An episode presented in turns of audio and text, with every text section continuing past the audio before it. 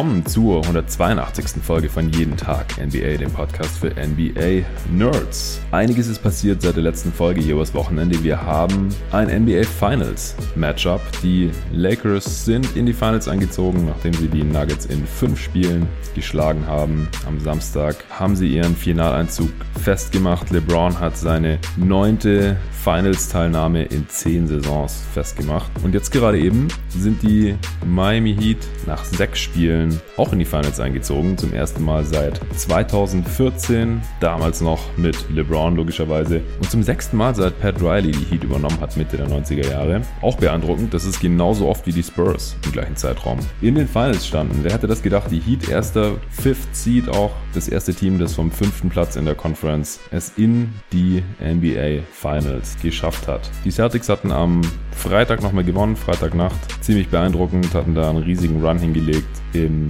dritten Viertel 20 zu 3 Run gegen die Heat und konnten so die Serie nochmal verlängern. Heute Nacht wäre nochmal ein Sieg nötig gewesen, um dann Spiel 7 am Mittwoch zu erzwingen. Das haben sie nicht geschafft, sind im vierten Viertel komplett eingebrochen. Und so haben die Heat die Celtics jetzt endgültig nach Hause geschickt und deswegen gehen am Mittwoch dann schon die NBA Finals Game 1 los. Ja, heute will ich darüber sprechen, was in den letzten Spielen so passiert ist. Ich will noch keine Finals Preview machen. Das mache ich dann höchstwahrscheinlich morgen noch am Dienstag. Am Mittwoch kommt dann wahrscheinlich noch eine Folge Answering Machine. Eure Fragen hier bei Jeden Tag NBA. Also wenn ihr Fragen an mich habt, dann schickt mir die doch gerne entweder per E-Mail jeden Tag NBA at gmail.com oder bei Instagram, Facebook oder Twitter überall zu finden unter jeden Tag NBA und ich beantworte die gerne oder so viel ich eben kann hier im Podcast wahrscheinlich am Mittwoch. Donnerstagmorgen dann die Analyse vom ersten Spiel der Finals 2020 Lakers gegen Heat und dann habe ich schon wieder einen Gast hier am Start, der hier ab und zu auch mal im Pod ist, also zu Gast bei mir hier in Berlin. Mal wieder langes Basketballwochenende pünktlich zum Start der Finals. Ich hoffe, er ist nicht allzu traurig, weil seine Celtics nicht dabei sind. David wird anreisen, David Krutt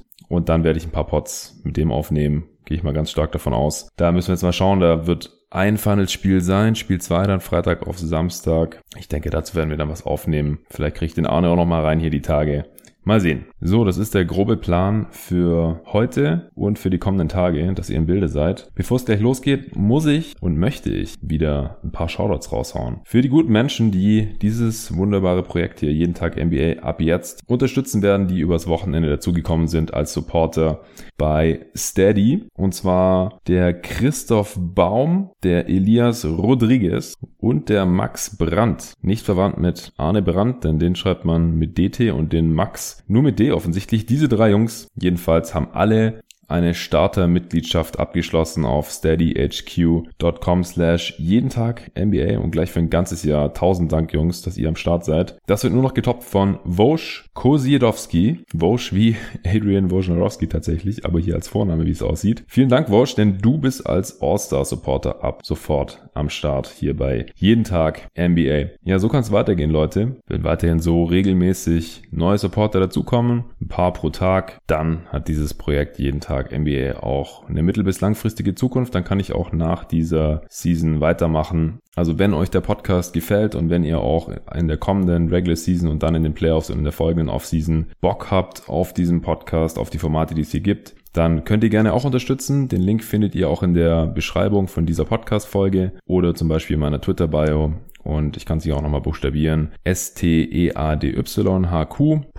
slash jeden Tag MBA. Da könnt ihr euch alles in Ruhe durchlesen, was hinter dem Projekt steckt, warum ich das gerne machen möchte, was für euch auch dabei drin ist und wie ihr mich eben unterstützen könnt mit diesen drei Paketen als Bankspieler, Starter oder All-Star. So, kommen wir zu Celtics Heat. Das mache ich zuerst, denn das Spiel habe ich gerade erst gesehen. Nachher sage ich auch noch was zur Serie der Lakers gegen die Nuggets natürlich. Auch wenn da letztendlich, Spoiler Alert, nicht wirklich noch was mega Überraschendes passiert ist. Ich hatte ja auch die Lakers in 5 getippt und das ist letztendlich auch eingetroffen. Hier in der Serie tatsächlich lag ich aber gründlich daneben. Es waren jetzt letztendlich die Heat in 6 statt die Celtics in 6, so wie ich das noch getippt hatte. Ich muss einfach sagen, die Heat überraschen mich immer mehr. Ich hatte es in Pod hier neulich schon gesagt, wenn die Heat jetzt auch noch die Celtics hier raushauen, dann muss ich nachträglich auch nochmal die Serie gegen die Bucks in ein bisschen anderen Licht sehen gesehen und dann lag das eben doch auch nochmal mehr an den Heat als nur an den Bucks, die sich so ein bisschen selbst geschlagen haben, wie ich es damals, glaube ich, ausgedrückt habe. Denn ich halte halt eigentlich nach wie vor die Celtics für das talentiertere Team. Klar, die sind auch noch ein bisschen jünger, Leistungsträger sind noch jünger, vor allem Brown und Tatum, auch äh, Kemba, der ist zwar schon ein bisschen älter, Draft 2011 war der, aber der war jetzt auch zum ersten Mal so tief in den Final, äh, in den Eastern Conference Finals, so tief in den Playoffs, wollte ich sagen. Brad Stevens auch noch ein ziemlich junger Coach, auch wenn er jetzt schon mehrmals in den Eastern Conference Finals stand, genauso wie Tatum und Brown übrigens auch. Auch schon zweimal jetzt, seit Tatum in der Liga ist, zweimal in den ersten drei Jahren. Das kann sich alles sehen lassen. Das Team hat auch noch Zeit, das kann noch weiter wachsen. Und trotzdem habe ich sie hier als Favoriten gesehen gehabt. Warum?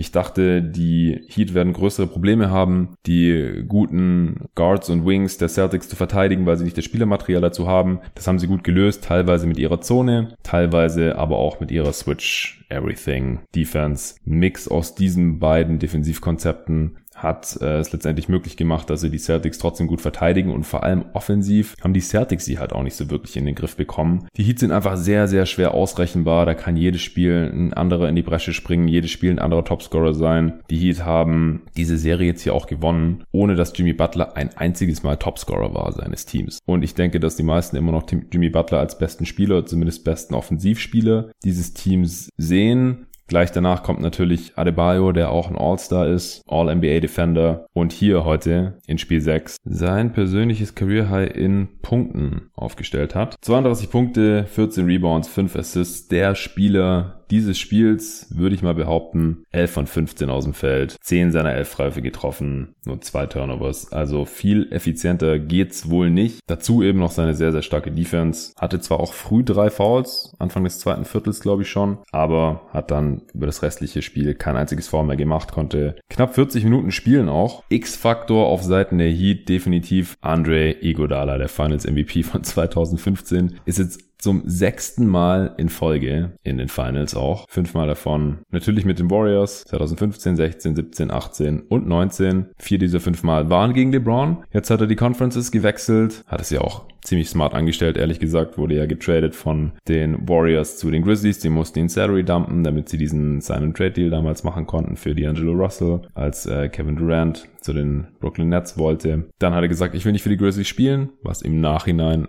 eigentlich erstmal unverständlich aussah, weil die Grizzlies dann ja auch noch um die Playoffs mitgespielt haben. Letztendlich war es aber ein genialer Schachzug von ihm, persönlich, denn er konnte fast die gesamte Regular Season aussetzen, wurde dann zu den Grizzlies, äh, von den Grizzlies zu den Heat getradet. Sehr smarter Deal auch von Pat Riley, da Crowder bekommen, der ja extrem stark gespielt hatte, bis Arne ihn letzte Woche hier im Pod gejinxt hat. Seitdem hat er keinen Scheunentor mehr getroffen, heute auch wieder nur eins von 5 und die letzten Spiele sah es auch nicht besser aus. Im letzten war es 0 von 6, davor 1 von 7 oder so, also katastrophal. Aber eben erst die letzten Spiele hier. Unterm Strich super Trade, Crowder und Igodala noch eingesammelt und Igodala hatte ja auch eine sehr wechselhafte Rolle hier in den Playoffs bisher. Mal fast gar nicht gespielt, offensiv konnte er nichts beisteuern, weil er komplett offen gelassen wurde, dann nur widerwillig seine Dreier genommen hat, die dann gebrickt hat. Defensiv ist er immer noch sehr, sehr gut, nicht mehr ganz so elitär wie in seiner Prime, aber immer noch extrem gut. Aber wie gesagt, die Spielzeit, die war schon teilweise sehr knapp bemessen. Nur in der ersten Halbzeit gespielt, dann in der zweiten Halbzeit hat ihn Spo schon in einigen Spielen draußen gelassen. Heute hat er jetzt fast 28 Minuten gesehen und eben einen riesigen Anteil daran gehabt, dass er jetzt schon wieder in den Finals steht. Wie gesagt, mittlerweile Conference gewechselt und steht jetzt trotzdem LeBron James wieder gegenüber. Iggy hat jedenfalls heute alle seine fünf Würfe getroffen, vier davon von hinter der Dreierlinie, 15 Punkte. Nachdem er seine ersten beiden Dreier reingehauen hat, das auch gleich im ersten Viertel. Also er hat von Anfang an, hatte er gleich dieses Mindset. So Jungs, wenn ihr mich heute nochmal offen stehen lasst, dann drücke ich ab und mache die Dinge auch mal zur Abwechslung. Hat auf jeden Fall gleich zwei Dreier reingehauen, dann noch einen äh, Dunk gehabt an der, an der Baseline gegen äh, Enes Kanter war das, glaube ich. Da hat acht Punkte gehabt und da hieß es schon, das ist das Playoff High, also die meisten Punkte von Andre Godala in diesen Playoffs bisher. Und am Ende hat er 15 gehabt, also komplett explodiert. Zweitbesten On-Off-Wert auch hier mit plus 20 in seinen 28 Minuten. Er war der de facto Backup Center, hat oft gespielt, wenn Adebayo nicht drauf stand. Das hat so gut funktioniert, dass Bo ihn dann auch noch mit Adebayo spielen lassen hat, auch in der Crunch-Time. Also eine richtige Crunch-Time gab es nicht, denn die Celtics hatten am Ende leider keine Chance mehr, nachdem nachdem die Heat im vierten Viertel diesen Run hingelegt haben. 125 zu 113 ging es am Ende aus, also 12 Punkte Unterschied. Die Heat haben das letzte Viertel mit 10 gewonnen, 37 zu 27. Aber im vierten Viertel jedenfalls hat Andre Godala auch noch sehr viel Spielzeit gesehen, zusammen mit Butler, Adebayo, Robinson und Tyler Hero hauptsächlich. Also Hero und Iguodala, beide von der Bank mit großen Rollen. Hero hat auch wieder fast 35 Minuten gespielt, 19, 5 und 7 aufgelegt, bei guten Quoten, aber auch 5 Turnovers. Die waren beide jedenfalls auch mit dafür verantwortlich, dass die Heat in diesem Spiel letztendlich offensiv nie ganz zu stoppen waren. Also die Heat haben zwar nur 27 Dreier genommen, aber davon immer 13 getroffen. Das sind fast die Hälfte, also 48 Prozent. 22 von 26 Freiwürfen. Das sind 85 Prozent, 56 Prozent aus dem Feld. Das gibt ein True Shooting von 68 Prozent. Das hatten sie auch schon zur Halbzeit. Also in beiden Halbzeiten 68 Prozent True Shooting. Das ist ein absolut unglaublicher Wert. Ist auch der beste Wert der Miami Heat in diesen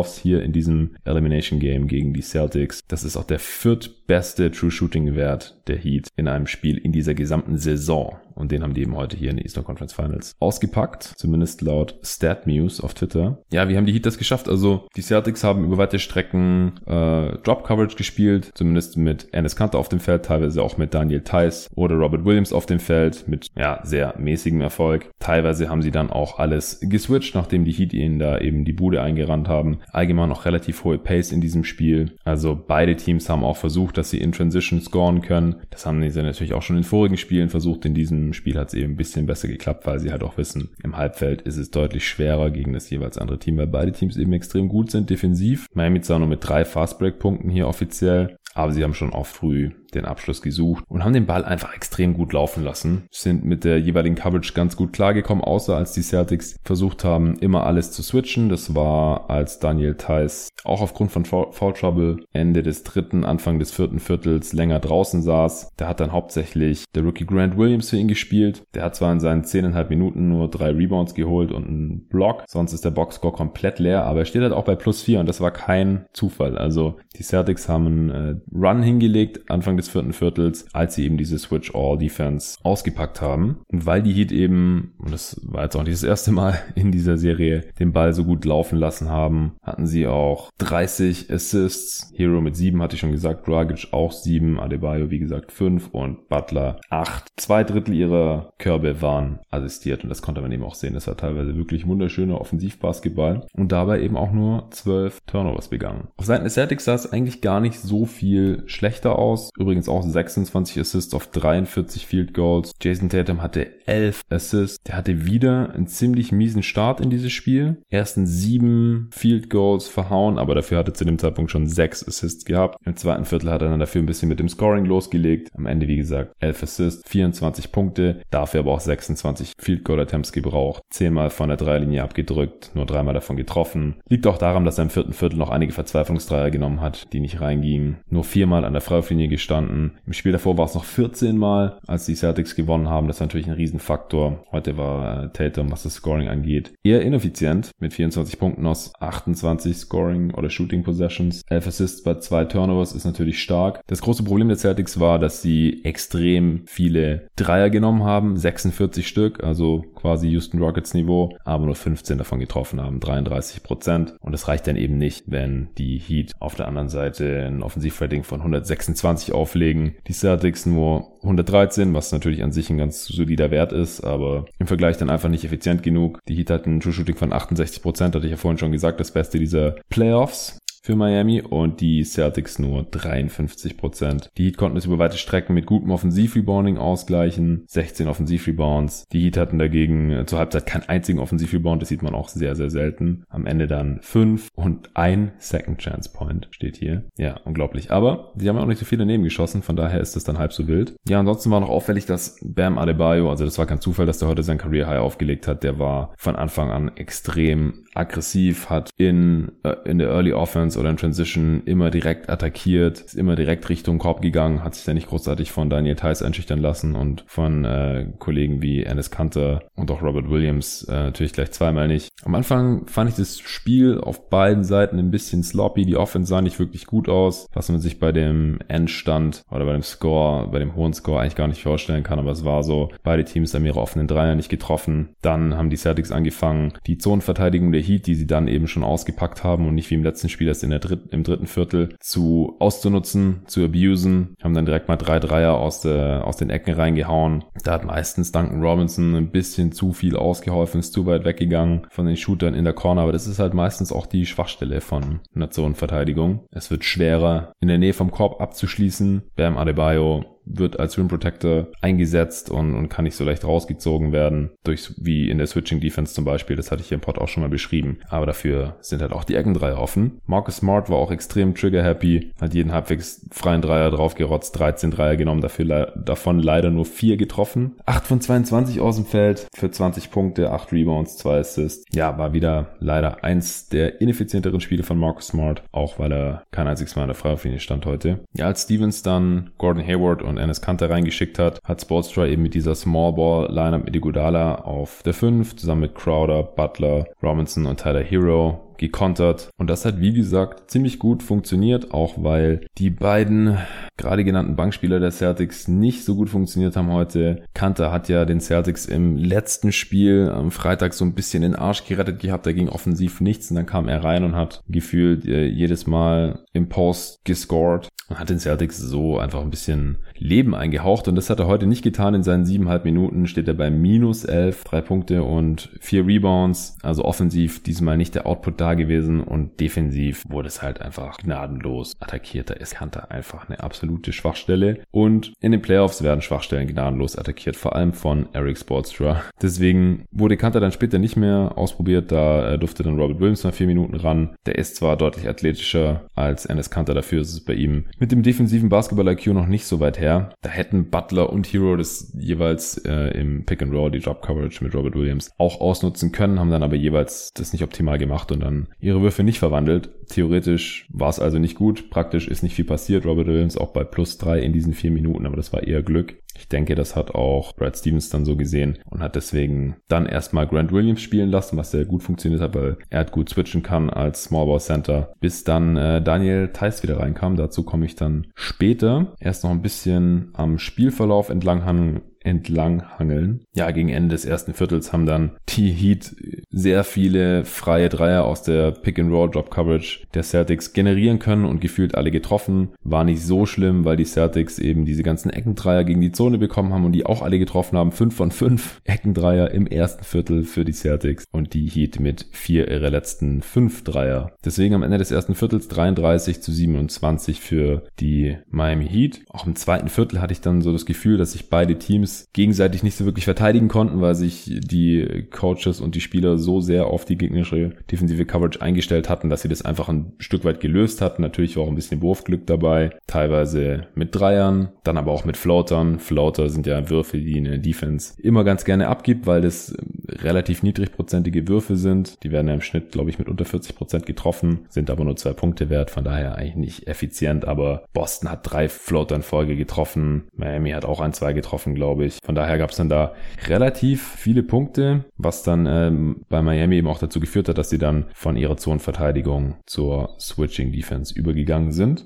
Die Celtics haben sich aber da noch nicht abschütteln lassen, haben am Ende dann auch noch einen Run hingelegt, 8 zu 0. Und so war es zur Halbzeit noch ein knappes Spiel, 60 zu 62 für Miami. Zur Halbzeit die Celtics auch noch mit einem True Shooting Percentage von 62 Prozent. Also nochmal ganz kurz für die neueren Hörer, ich habe sie schon öfters mal erklärt und ich benutze die ganze Zeit, als würde es jeder kennen, aber True Shooting ist einfach die Field Goal Percentage, aber eben mit reingerechnet die Dreierquote und die Freiwurfquote. Also und dann natürlich auch mit berechnet, dass Dreier drei Punkte geben und Freier für einen Punkt. Also im Prinzip alles, was durch den Korb fällt, in einer Quote vereint. Und da waren eben beide Teams ziemlich effizient. Das, was die Celtics eben ineffizienter waren, haben sie durch Offensiv-Rebounding wieder ein bisschen wettgemacht, weil sie jeden vierten ihrer Fehlwürfe gereboundet haben. Die Heat, wie gesagt, mit keinem einzigen Offensiv-Rebound zur Halbzeit. Und was auch noch auffällig war, die Celtics haben fast jeden zweiten ihrer, jede zweite ihrer Possessions mit einem Dreier abgeschlossen. 46 Prozent. Also wirklich sehr, sehr viele Dreier hochgejagt. Und wie gesagt, insgesamt nicht so viele getroffen am Ende. Im dritten Viertel fand ich die Celtics Offense dann teilweise teilweise ziemlich zäh. Hat auch nicht geholfen, dass Kemba Walker streckenweise in diesem Spiel Foul Trouble hatte und sitzen musste. Konnte am Ende trotzdem 35 Minuten spielen. Trotz 5 Fouls. 20 Punkte hat er gemacht. War einigermaßen effizient. 7 von 15 aus dem Feld. 3 seiner 10 Dreier. 3 von 4 von der Freiwurflinie. 5 Assists. Hat es dann im vierten Viertel aber auch nicht mehr vermocht, das Spiel noch zu drehen. Hayward hatte ich vorhin schon mal angesprochen, dass der relativ zahnlos war. Hat zwar über 32 Minuten gespielt, aber halt nur 12 Punkte, 2 Rebounds. Nee, ein Rebound, zwei Assists. Zwei Turnovers. Das äh, sind jetzt keine All-Star-würdigen oder seinem Vertrag gerecht werdende Zahlen hier im Elimination Game. Klar, er war jetzt auch lange Zeit verletzt. Musste sich da erstmal wieder irgendwie einfinden. Er sah im vorletzten Spiel so aus, als äh, könnte er vielleicht wirklich einen Unterschied ausmachen, als ich hier mit Ole Frerk Spiel 3 der Serie, nee, Spiel 4 der Serie besprochen hatte.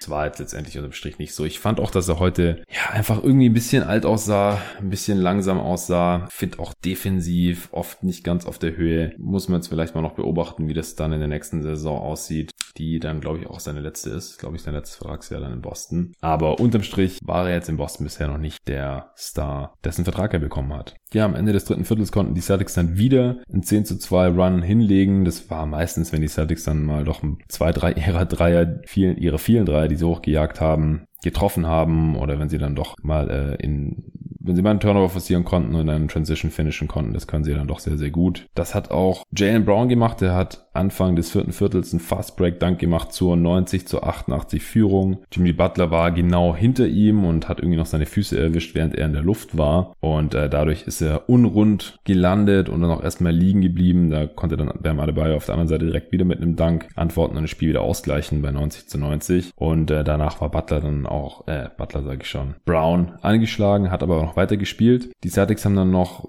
kurz einen 6 zu 0 Run hingelegt zum 96 zu 90, indem sie alles geswitcht haben. Butler hatte auch zu dem Zeitpunkt in der zweiten Halbzeit noch keine Punkte gemacht. In der ersten hatte glaube ich 11 gehabt. Und in dem Moment sah dann alles so aus, als würden die Celtics jetzt vielleicht davonziehen oder wenigstens diese 6 Punkte Führung vielleicht über die Ziellinie retten können und dann halt ein Spiel 7 forcieren. Hätte mich wirklich gefreut, hier nochmal in der Serie ein Spiel 7 zu haben. Dann äh, kam Daniel Theiss rein, hatte wie gesagt vier Fouls gehabt und saß deswegen relativ lang.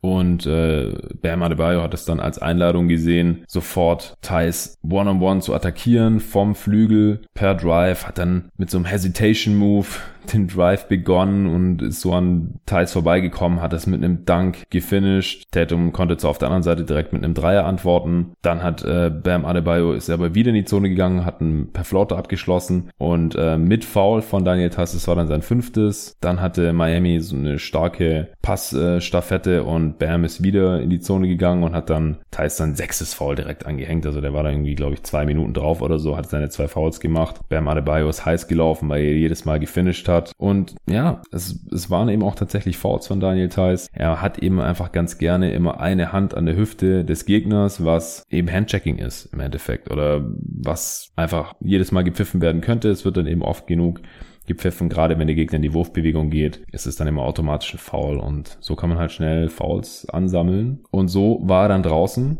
Wann war das? Das war so Mitte des vierten Viertels. Ja, Thais kam bei 6,53 zu Spielen rein. Beim Stand von 97 zu 96 ein Punkt Führung für die Celtics. Und bei 5,31, also zwei Minuten und 20 Sekunden später ungefähr, hat er sein sechstes Foul gemacht. Adebayo hat einen seiner beiden Freiwürfe getroffen. Und da waren die Heat dann zwei Punkte vorne. 104 zu 102 und sollten diese Führung auch nicht mehr abgeben. Die haben dann direkt einen Run dran angeknüpft. Robinson hat einen Dreier reingeknallt. Hero hat per Drive abgeschlossen. Gudala hat noch Freiwürfe gezogen. Hero hat noch einen Floater getro getroffen. Butler hat Freiwürfe gezogen. Und die Celtics hatten immer noch 102 Punkte. Ja, also die Heat haben dann wirklich nichts mehr zugelassen, bis die 116 Punkte hatten. Da hat dann Jalen Brown Freiwürfe gezogen. Bei 2,19 zu spielen. Also Thais ging raus bei 103 zu 102 oder 104 zu 102. Und dann haben die Heat in 12 zu 0 Run hingelegt. Und die Celtics, die sahen einfach auch ein bisschen ideenlos aus, gerade offensiv. Oft so No-Pass oder One-Pass, Dreier, davon waren drei in Folge daneben dann. Insgesamt war das Ganze dann im vierten Viertel ein 26 zu 6 Run der Miami Heat. Eine Crunch-Time gab es dann nicht mehr. Die Celtics haben zwar noch gekämpft bis zum Ende, haben noch getrappt, haben noch das Foul Game gespielt, aber das Ding war dann einfach durch und die Miami Heat in den Finals. Ja, Jalen Brown hatte wieder ein imposantes Spiel, 26, 8 und 4 mit drei Steals, gute Quoten. Thais am Ende 6 Punkte, 7 Rebounds und eben 6 Fouls. Nachdem er im letzten Spiel zuvor, ja, dass die Celtics gewonnen haben, eine richtig starke zweite Halbzeit hingelegt hatte, hat äh, Bam Adebayos anscheinend sich heute zur Aufgabe gemacht, ihn persönlich zu attackieren und das hat er eben auch ganz gut hinbekommen damit seinem Career High. Über alle anderen Celtics hatte ich eigentlich schon gesprochen. Auf Seiten der Heat noch erwähnenswert. Duncan Robinson mit 5 von 7 von der Dreilinie 15 Punkte, 6 Rebounds in 34 Minuten. Dragic 13 Punkte, 7 Assists. Crowder immerhin 9 Punkte. Ja, bei den Heat haben sieben Mann mindestens 9 Punkte gescored. Interessant finde ich, dass äh, Spolstra jedes Mal seine Rotation noch leicht verändert hat. Solomon Hill hat wieder 5 Minuten gespielt. Ansonsten nur noch Igodala und Hero mit Minuten von der Bank. Jones Jr., Kelly Olynyk ohne Minuten. Nunn natürlich auch ohne. Und Leonard und Haslam haben ja bisher maximal Garbage Time gesehen.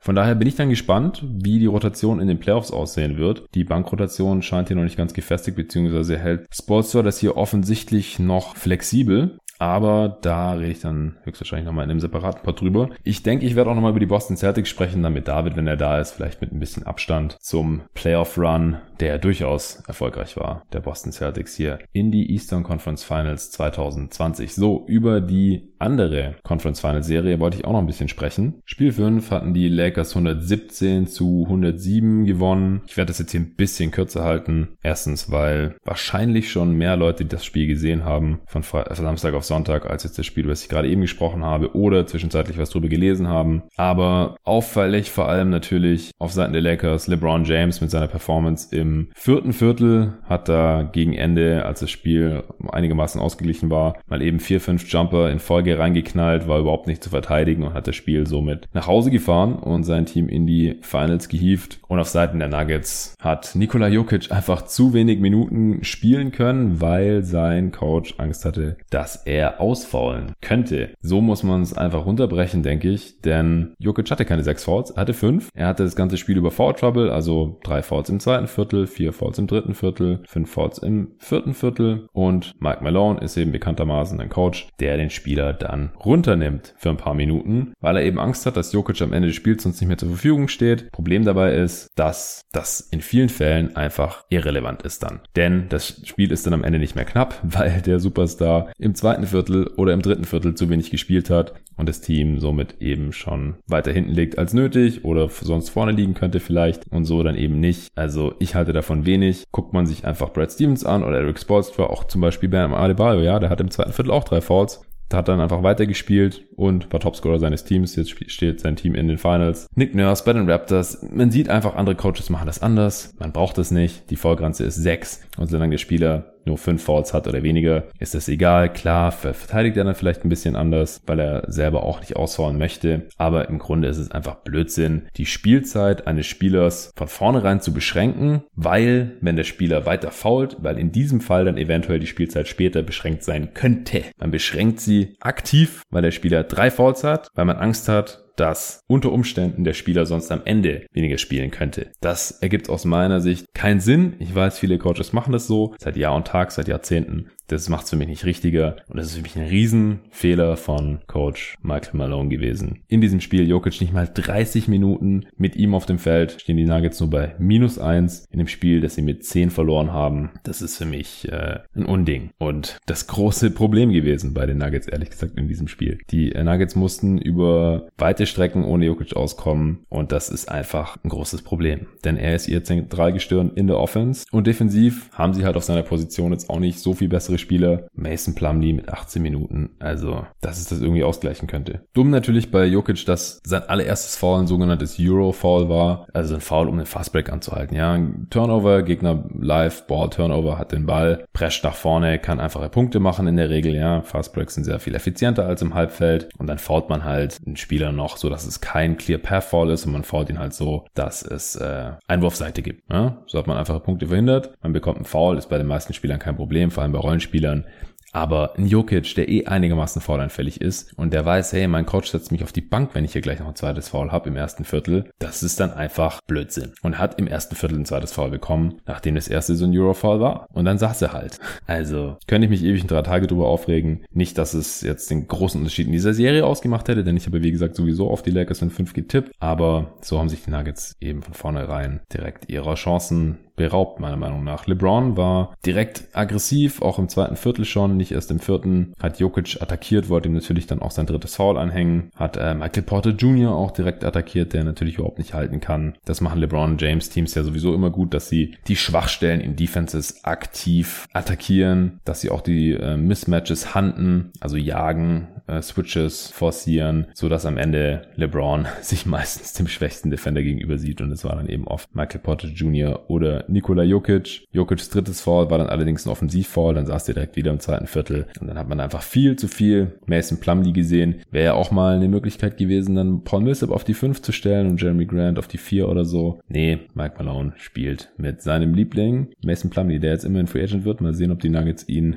dann noch behalten äh, oder ob Malone dann nächstes Mal sich äh, nächstes Jahr, nächste Saison sich mal was Neues ausdenken muss. Die Lakers sind dann jedenfalls langsam aber sicher davongezogen. Im dritten Viertel waren sie mit 15 vorn, 68 zu 53. Jeremy Grant hat sich mit allem, was er hatte, dagegen gestemmt, hat zwei Dreier reingehauen, hat hat geblockt, hat gedankt. Der wird ja jetzt auch Free Agent. Ich denke, das dürfte seinen Stock nochmal nach oben getrieben haben hier in den Playoffs. Hat er auch äh, defensiv durchaus soliden Job gegen Anthony Davis gemacht, der zwar in dieser Serie über 30 Punkte im Schnitt aufgelegt hat bei einem 130er Offensivrating. Aber hey, ist halt ein äh, Superstar. Äh, da kann man halt manchmal nicht äh, wirklich viel mehr gegen tun. Ja, Davis mit 31,2 Punkten im Schnitt in dieser Serie mit einem Offensivrating von 131. LeBron mit 27, 10 und 9 letztendlich in dieser Serie. Offensivrating von 123. Also die beiden Stars haben das Team hier getragen und haben letztendlich auch den Unterschied ausgemacht, denn äh, danach kam offensiv jetzt von keinem, ist da kein Spieler mehr wirklich herausgestochen. Also KCP noch mit 11 Punkten im Schnitt, auch sehr effizient, 44% seiner Dreier getroffen. Übrigens eigentlich der einzige Laker, der wirklich gut seine Dreier getroffen hat und auch einigermaßen viele genommen hat. Er hat 25 Dreier genommen in dieser Serie, davon 11 getroffen, ist in Ordnung. LeBron und AD eher schwach und unkonstant, was das angeht. LeBron mit 6 von 21 20, das sind 29 Prozent. Davis 6 von 18 hat er diesen Game Winner. Aber wenn man den abzieht, dann äh, 5 von 17. Das ist nicht berühmt. Kuzma unter 30 Prozent. Äh, Rondo zwar 5 von 11, aber das sind halt auch nur 5 Treffer in 5 Spielen, ein pro Spiel. Kann man vernachlässigen und das tut die gegnerische Defense in der Regel eben auch. Den Dreier von Rondo vernachlässigen. Green 32 Prozent, Caruso 15 Prozent, 2 von 13. Puh. Marquise Morris 5 von 9. Das hat auch nur einer pro Spiel. Ja, das wird dann interessant gegen die Miami Heat in den Finals. Denn die Celtics waren da schon das deutlich gefährlichere Shooting-Team und denen haben die Heat ja teilweise auch die Dreier einfach gegeben, um die Zone dicht zu machen. Und das werden sie gegen die Lakers natürlich noch sehr viel mehr verstärkt tun. Grant über die Serie mit äh, 16 Punkten bei einem 112er Offensivrating, das ist in Ordnung und eben solide Defense gegen Anthony Davis. Problem oder ein Problem ist halt, wenn Jamal Murray nur drei Dreier mehr nimmt in der ganzen Serie als Jeremy Grant. Ja, Grant 8 von 26, äh,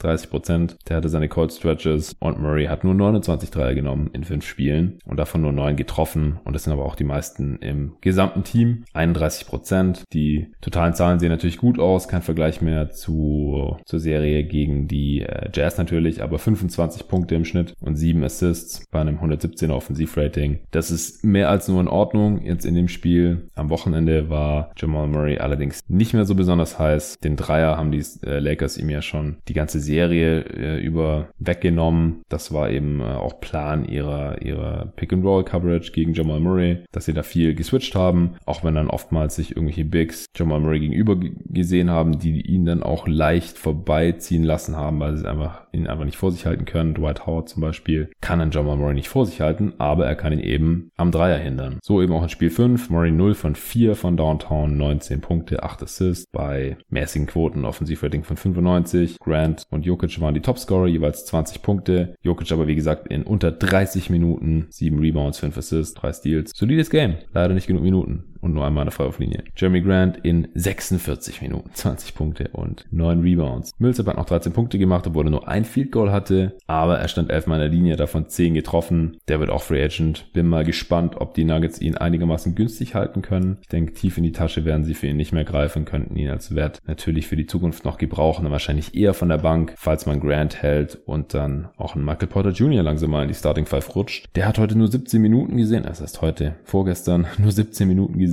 10 Pünktchen gemacht. Ist defensiv noch nicht auf der Höhe, das hatte ich hier im Pod auch schon mehrmals gesagt, aber er ist noch jung. Und ich finde halt auch, er hat die körperlichen Anlagen und wenn äh, sein Spielverständnis da noch besser wird und er sich vielleicht noch ein bisschen mehr defensiv reinhängt, dann sehe ich da auf jeden Fall einen soliden Defender. Warum nicht? Und offensiv ist er jetzt schon extrem vielversprechend. Ich weiß nicht, wieso nur 10 Minuten gesehen hat. Die Nuggets standen auch bei plus 1 mit ihm. Foul Trouble war es nicht. Malone hat dafür PJ Dozier wieder 7 Minuten gegeben, nachdem er ihn im Spiel davor ja gar nicht spielen lassen hat und im Spiel davor viel zu viel. Verstehe ich nicht. Monte Morris mit 28 Minuten, Gary Harris nur mit 13. Ja, er hatte Foul Trouble, vier Fouls und hat nur 1 von 4 auf dem Feld getroffen in den 13 Minuten, die er gespielt hat. Allerdings ist er erstens der bessere Spieler als Monte Morris, der bessere Defender, wahrscheinlich trotz allem noch der bessere Shooter und der bessere Komplementärspieler zu Jamal Murray und Nikola Jokic, die beide den Ball in den Händen brauchen. Monte Morris funktioniert ohne Ball auch nicht so gut, weil er eigentlich auch ein Playmaker ist, ein Point Guard. Das ist halt auch nochmal so eine Sache, die ich nicht ganz nachvollziehen kann. Ja, zurück zum Game nochmal ganz kurz kurz zum Spielverlauf. Wir waren im dritten Viertel stehen geblieben. Wie gesagt, Jeremy Grant hat sich mit allem, was er hatte, dagegen gestemmt. Die Nuggets haben versucht, die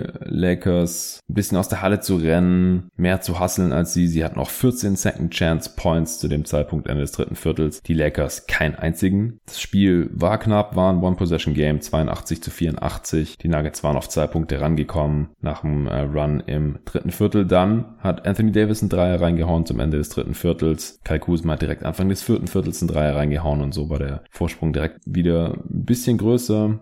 Danny Green sehr wechselhaft, wie schon erwähnt, in dieser Serie oder auch allgemein in diesen Playoffs. In dem Spiel hat er elf Punkte gemacht, zwei seiner vier Dreier getroffen und sehr beeindruckend zwei Blocks gehabt. Er hatte in der ersten Halbzeit schon Mason Plumlee von hinten Chase Down geblockt. Nach einer schönen Rotation hat er den Pass äh, zum cuttenden Plumlee an der Baseline gerochen, ist von oben von der Dreilinie runter rotiert und hat ihn von hinten gegen das Brett geblockt. Und im vierten Viertel hat dann auch Nikola Jokic geblockt bei einem Floater, auch von hinten. Ist einfach ein richtig starker Help Defender als Wing. Das Problem war, dass dann bei den Denver Nuggets im vierten Viertel minutenlang eigentlich offensiv nichts mehr ging. Gerade als Jokic nicht drauf war, aber auch, ich meine, der kommt dann rein und hat dann auch keinen Rhythmus mehr. Das Team liegt schon hinten. Das ist natürlich auch eine miese Situation dann für ihn bisschen Millsap Hustle ging noch, der hat sich da wie gesagt öfters an die Freiwurflinie gebracht und einige davon getroffen, aber Jokic ist dann 4 Minuten 50 vor Schluss mit 5 Fouls nochmal reingekommen, hat dann auch die restliche Zeit durchgespielt, wie gesagt, er hat sein sechstes Foul nie bekommen, wie übrigens kein einziges Mal, ja, also ich weiß jetzt nicht, ist das jetzt ein Punkt für Malone, dass Jokic nie ausgefault ist aufgrund seiner Taktik? Oder ist es jetzt ein Punkt gegen Malone, dass er eigentlich immer umsonst sich Sorgen gemacht hat, weil Jokic eh nie ausgefault ist am Ende, er hat nie ein sechstes Foul bekommen, so auch nicht in dem Spiel, geholfen hat natürlich nichts, weil dann hat LeBron halt seine Jumper da getroffen, inklusive am Ende noch ein Dreier zum 115 zu 103, zwei Minuten vor Schluss, dann war das Ding eigentlich durch. Eigentlich genauso wie Heat gegen Celtics heute Nacht, da gab es auch so eine Szene, da hat Duncan Robinson zwei Minuten vor Schluss ungefähr, glaube ich, war das auch, ein Dreier getroffen und dann waren sie eben auch dann 15 Punkte vorne und dann mit noch zwei Minuten zu spielen, da ist es dann einfach durch. Da müsste dann irgendwie jemand eine Tracy McGrady Performance hinlegen, 13 Punkte in 35 Sekunden oder sowas. Und äh, diese Szene oder diese Performance von McGrady kennt ja nicht ohne Grund jeder, denn das war das einzige Mal in der NBA-Geschichte, dass sowas passiert ist, so ungefähr. Ja, Respekt an Denver trotzdem noch, haben auch noch getrappt und dann auch noch einen Fehlwurf und einen Turnover von äh, den Lakers da erzwungen und äh, noch zwei Layups gemacht und so. Haben dann da auch nicht aufgegeben. Das finde ich dann auch mal ein bisschen befremdlich, dass man selbst, wenn man 10, 15 Punkte hinten liegt, mit noch zwei Minuten zu spielen, dass man dann einfach so aufgibt. Ähm, denn es ist Basketball, ja. Es kann immer alles passieren, auch wenn es unwahrscheinlich ist. Und man darf dann auch nicht enttäuscht sein, wenn es nicht passiert, weder als Spieler noch als Fan. Aber probieren muss man es natürlich und das haben sowohl die Nuggets als auch die Celtics gemacht letzte Nacht.